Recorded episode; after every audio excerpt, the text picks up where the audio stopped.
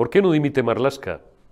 Poco se está destacando este aspecto, por una razón obvia no porque sea idiota ni porque sea insensible al clamor popular, y no estoy haciendo abogado del ministro, ¿eh? a ver si me explico bien, sino porque es el último cortafuegos que falta antes de llegar eh, al figura, antes de que la lava del volcán alcance al, alcance al figura. Ayer lo dejábamos caer, hoy vamos a seguir insistiendo en el tema.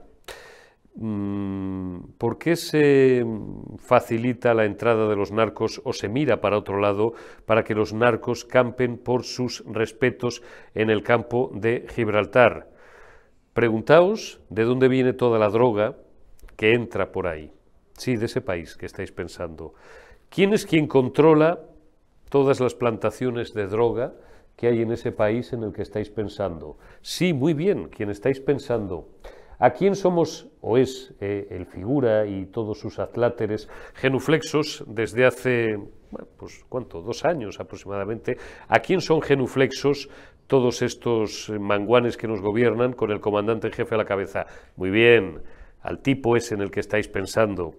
¿Dónde está la clave de todas las desgracias que nos están ocurriendo, el 80% acerca de esta cuestión y de otras? Aquí, en un cacharrito como este. Lo dije ayer y lo vuelvo a repetir hoy. Está claro, es crystal clear, ¿eh? como dicen los anglosajones, como dicen los americanos, crystal clear. Mm, además, el ministro del Interior no es precisamente un cajero de supermercado, es juez de la Audiencia Nacional. Tiene un know-how absolutamente acreditado para mm, saber y para mm, hacer de cancerbero de todo lo que en último término pueda llegar a afectar al comandante en jefe. El comandante en jefe tiene ahora mismo tres cancerberos. Uno es Marlasca, otro es Santa Margarita Robles, Santa Margarita Robles, ni una mala palabra ni una buena acción, y el tercero es Félix Bolaños. ¿Mm? Esos son los tres auténticos vicepresidentes de facto del gobierno. De estas señoritas o de estas señoras o de estas chicas olvidaros.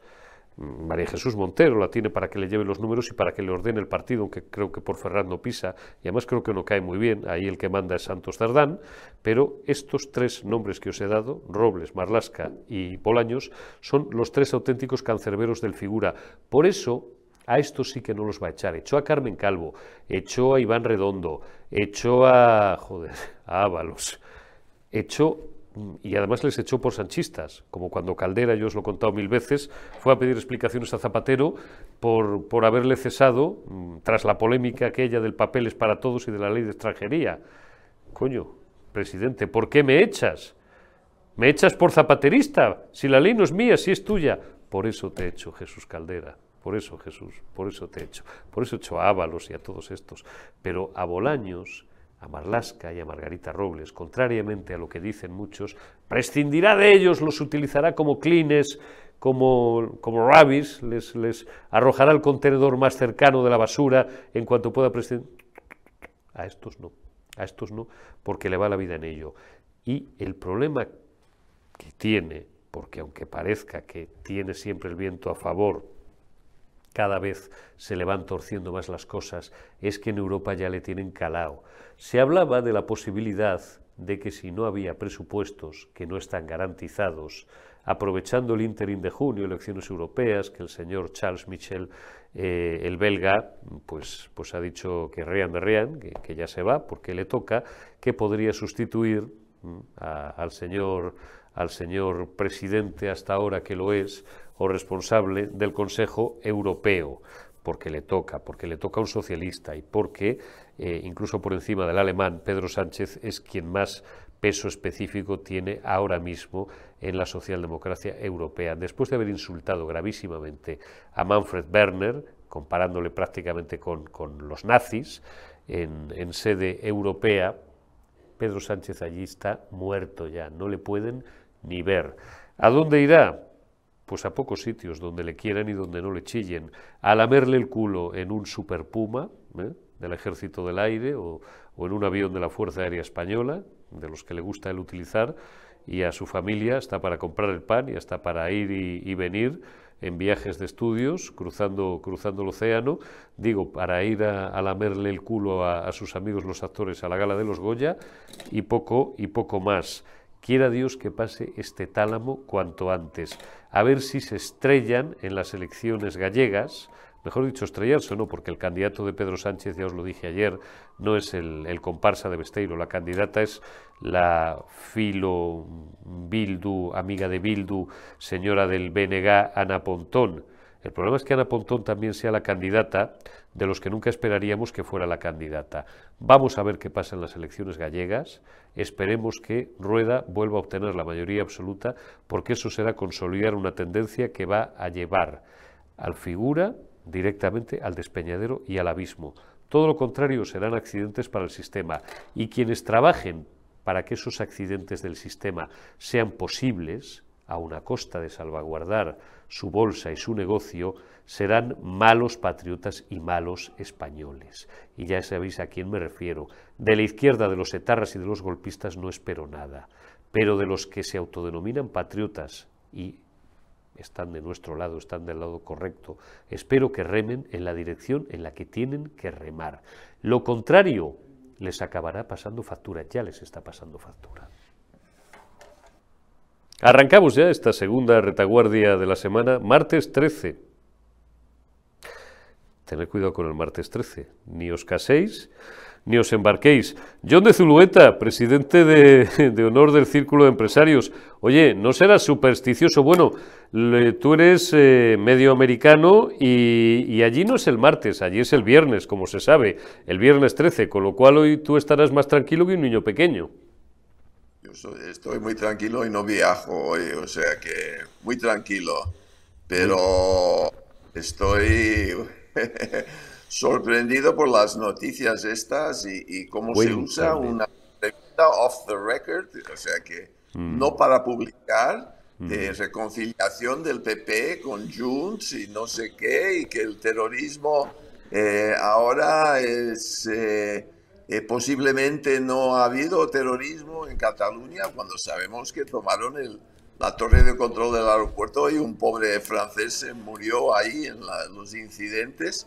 Sabemos incluso que la Fiscalía tiene un informe de 2021 y el informe de 2022 donde hablan de la disminución eh, del movimiento violento de independentistas catalanes y el terrorismo nacional. O sea que Mm. Eh, terrorismo sí que había. Y, luego indultos condicionados. Bueno, la primera condición es eh, arrepentirse. Claro. Y claro, eso nunca va a pasar. Entonces, eh, olvídate de los indultos. Y amnistía, bueno, ha sido inmoral siempre. Ahora parece ser que lo, lo estudiaron durante 24 horas y, encontraron que era inconstitucional. Pero con todo este, estos tres puntos que fueron mal presentados en un mal momento, porque claro, el viernes pasado estamos en medio de, la, de las gallegas, de las elecciones gallegas, no puedes sacar cosas que luego la SER y el país eh, distorsionan. Y de repente eh, dicen, eh, oh, mira, el, el, el gran Feijo es amigo de la de Junts y claro, quiere reconciliar. Claro, porque, mi, porque, porque mienten, claro. Me recuerda un poco a aquella reunión que tuvo con el Cercle de Economía, ¿te acuerdas, eh, Eurico? Eh, que también eh, se acercó demasiado al tema de los eh, catalanes sí, pero independientemente, pero fíjate, el, el, foco, el foco eh, nosotros que llevamos 30 años mirando esto, el foco está, independientemente de que, que, Feijó pudiera explicarse mal, primero, como tú dices, este es un país, este es un país de pícaros, por no decir otra cosa, y disparo contra la mayoría de mis compañeros desde hace muchísimos años, por eso, por eso el, el 90% tienen la opinión de mí que tienen perfectamente descriptible, les mantengo a distancia, y lo único en lo que no me pueden criticar es en lo profesional, pero, pero si pudieran verme arrastrado lo harían, porque llevo años poniéndoles frente a su miserable espejo. El 90% de los periodistas en este país son la peor gentuza porque un off the record se respeta. Que Feijóo se, se expresara en Estados Unidos esto no pasa, en el mundo anglosajón y tú lo sabes. Estábamos hablándolo antes de cámara. Off the record es off the record. A ti se te da background para que tengas elementos, para que tengas vuelvo a repetir, background, un sustento para que sepas en fin, internamente, cómo se cocinan determinadas decisiones o cómo son las relaciones dentro de una organización política o dentro de una organización empresarial, me da igual, ¿no? Van estos manguanes, mm, lo tergiversan, lo manipulan y lo sacan, ¡oh! De repente, seis días antes de unas elecciones gallegas decisivas, en las que está en juego si la banda terrorista ETA abre su tercer frente, porque la candidata esta, Ana Pontón, tiene unas relaciones estrechísimas e inmejorables con los proetarras y con los filoetarras y con los golpistas catalanes, que son los amigos de Pedro Sánchez. Y entonces, de repente, el problema, fíjate si son hábiles en el agitprop, cargan, invierten la carga de la prueba y el problema se lo dejan a Feijóo y al Partido Popular. Y, hay gente en este país y no solamente de izquierdas, sino sospechosamente, no, lógicamente, de ultraderecha también, que son residuales en Galicia y que lo que quieren es que no gane Alfonso Rueda, aunque gane Pontón y aunque gane el BNG, pero que se fastidie el Partido Popular y no gane Rueda. Y son los que están jaleando, sobre todo, más todavía que el país y más que la cadena SER, ese bulo ese bulo. Y entonces, claro, tú dices, pero no queda un tío, no quedan, quedamos millones, claro, afortunadamente, pero con sentido común en este país. Vamos a ver, ¿quién es presidente del gobierno? Pedro Sánchez. ¿Gracias a quién? A los independentistas. ¿Quién no es presidente del gobierno? Feijó. ¿Quién está en la oposición? Feijó. ¿Podría ser Feijó presidente si hubiera querido gracias a los independentistas? Sí. ¿Es Feijó presidente gracias a los independentistas? No. Ya está. No es complicado, pero como tú bien dices, el punto está, el punto está, yo llevo todo el fin de semana en mi Twitter diciendo, la pinza, la pinza, la pinza que me cae, me da igual, porque a la gente no le gusta que se diga la verdad y la gente se ve agredida por eso porque dice, claro, pero cuando tú pinchas ahí eh, en, tal, dices, leche, he, dado, he dado donde duele la pinza. Hoy el diario El País ¿Qué noticias saca John que lo hemos comentado? El Partido Socialista Obrero Español está luchando denodadamente porque Vox llegue al 4,9%. Joder, ¿lo, ¿lo, queréis más claro? Y luego me insultáis algunos en el, en el chat, me da igual, pero lo que yo no voy a sentarme aquí es a decir cosas diferentes de las que son la realidad. Y desde luego, si alguien espera que yo aquí mienta para favorecer al partido político de sus amores, conmigo lo lleva claro. Puede ver otro programa, pero este no. Es mi línea, John.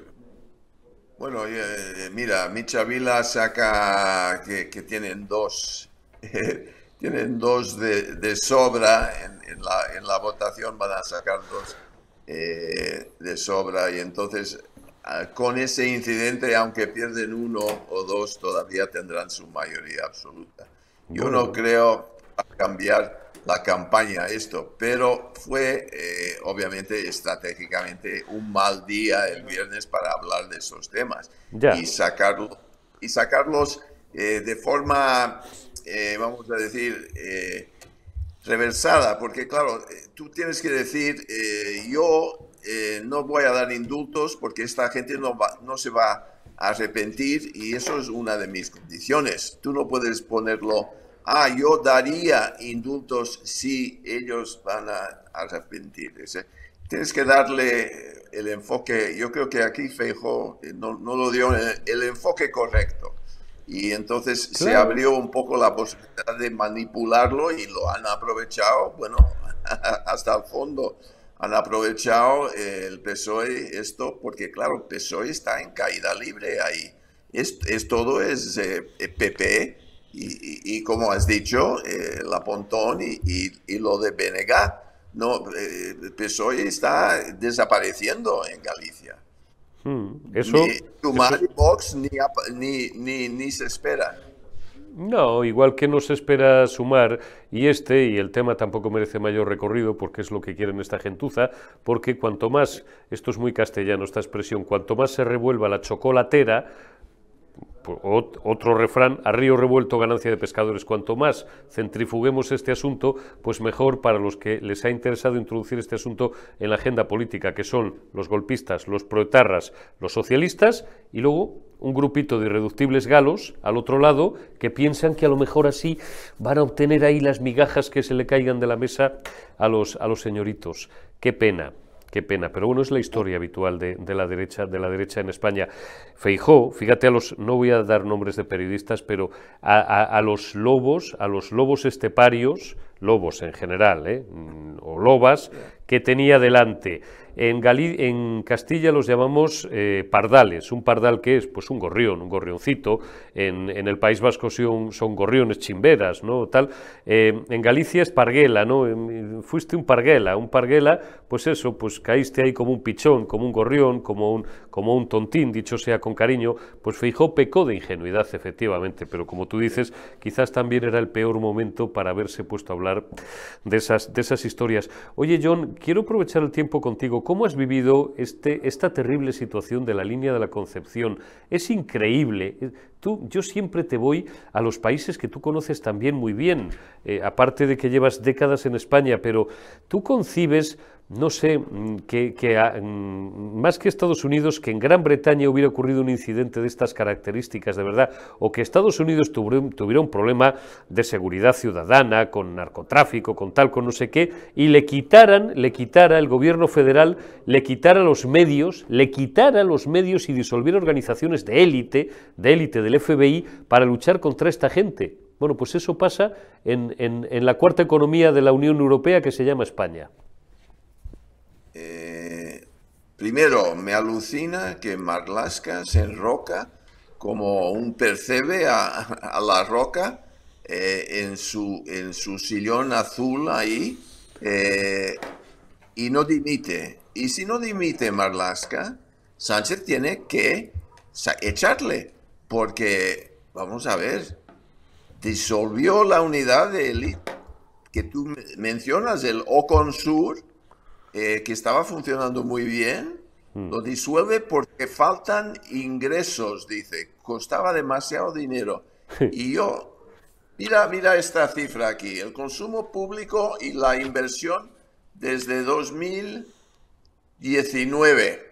Sí, levanta, levanta el folio un poquito. Ahí, levántalo. Mira, mira, mira, mira, mira.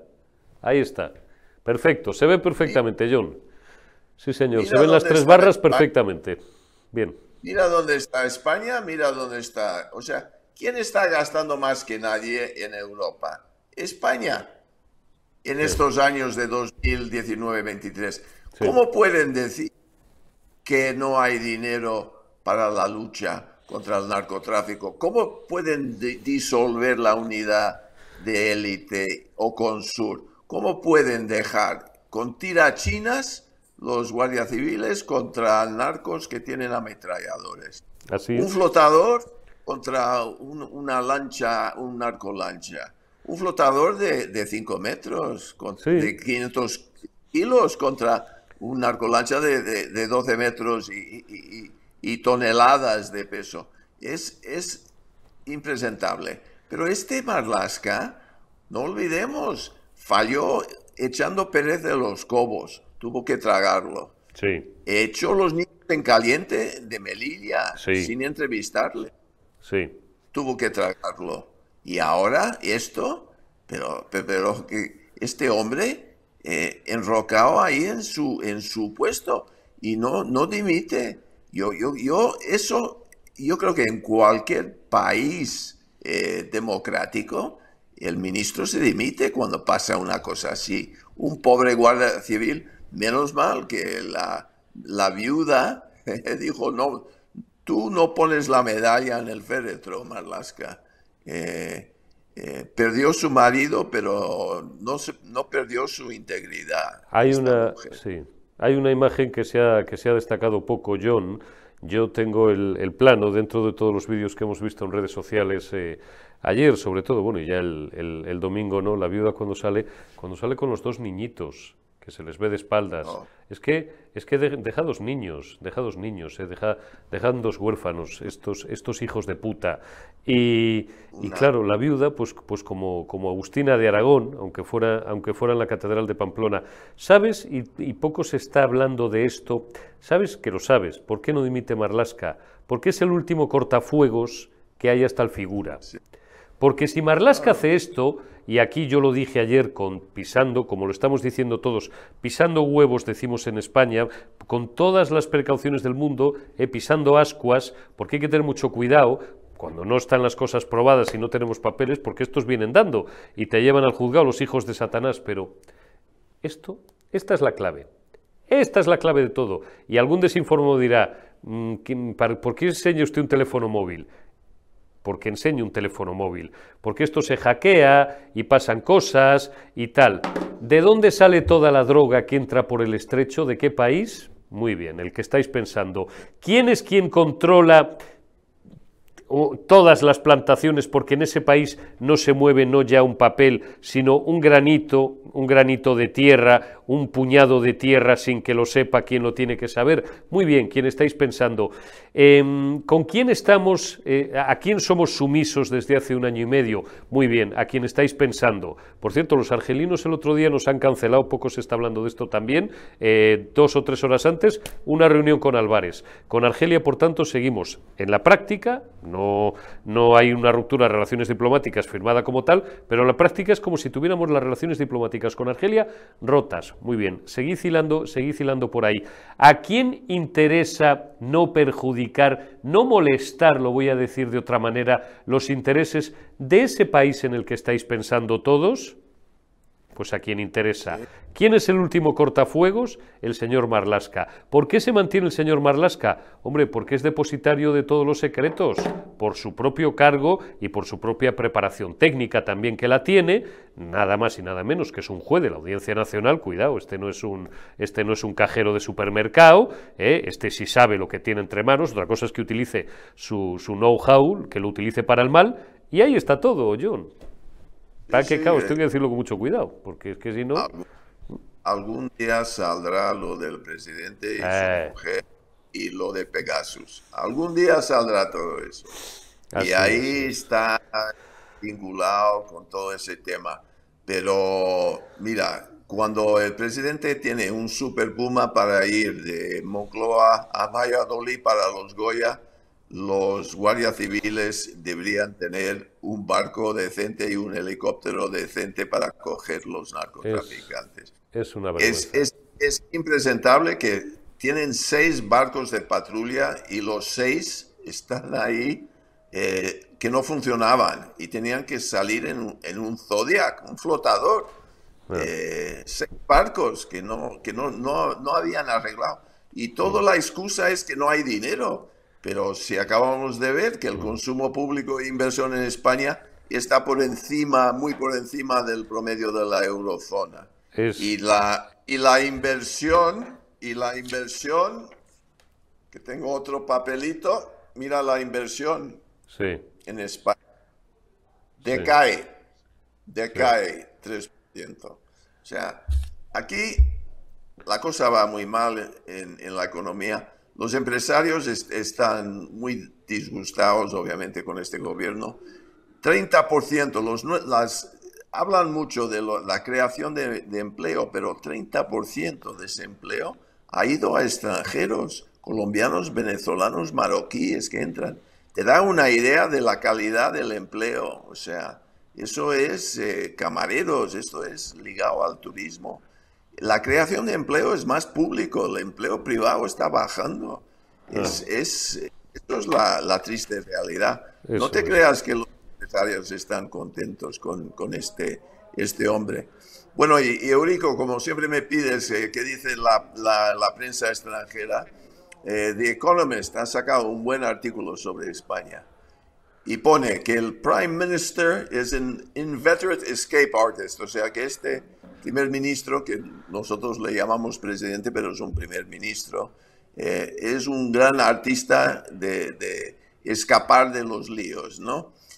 But it is hard to imagine how he will survive almost four more years. O sea, casi imposible imaginar cómo va a aguantar casi cuatro años, ¿no? Y él habló el otro día de, tiene, le quedan mil, no sé, doscientos días muy difícil que va a durar estos mil y pico días, muy difícil, con lo que está cayendo, con las votaciones que tienen ahí en el Congreso, mm. con el apoyo que tiene eh, Junts es, un partido de derechas, no es de izquierdas. PNV es un partido de derechas. Esta gente en algún momento se van a rebelar. Yo no veo que él tenga el, apoyo para aguantar no, casi no lo tiene. no y medio más. No lo tiene. Y esta legislatura va a durar, pues pues lo que hemos dicho que iba a durar, entre un año o un año y medio, sí puede aguantar, porque además le coincide la coyuntura con ese vacío de poder que va a haber en Europa durante unos meses, elecciones europeas, en Europa prácticamente hasta el otoño, pues no van a volver a coger las riendas los nuevos responsables y eso, y eso, va, a ser, eso va a ser así. John de Zulueta, oye, que me alegro muchísimo de, haber de haber charlado contigo estos minutos. Oye, yo creo que le hemos pegado un buen repaso a, la actualidad, ¿eh? Así que Solo un punto sobre las europeas. Eh, dime, dime. Que, muchos han dicho, bueno, eh, Sánchez va a salir porque, porque Mitchell deja la presidencia ¿no? del Consejo Europeo y ahí tiene un puesto importante, relevante para Sánchez. Entonces, a fin de año, el rumor era, bueno, Sánchez va a dimitir y coger el puesto europeo de Mitchell.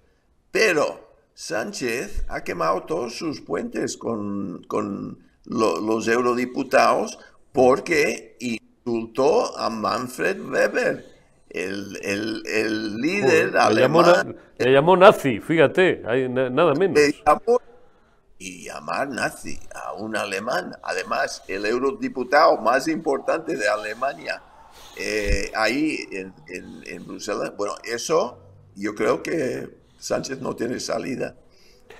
Pues, pues ojalá, ojalá no la tenga. No tenía que haber tenido ni entrada, John, pero ya que, ya que le dejamos entrar por un fallo del sistema, porque a veces los sistemas, como en física, tienen este tipo de fallos, introduces un elemento nuevo y distorsionas completamente el equilibrio del, sistema, propiamente dicho, en, en su sistemidad, que diría un cachondo, que diría un cómico, pues vamos a ver si tiene, si tiene salida cuanto antes. John de Zulueta, presidente de honor del Círculo de Empresarios, cuídate mucho, amigo, como siempre alto y claro. Te envío un abrazo.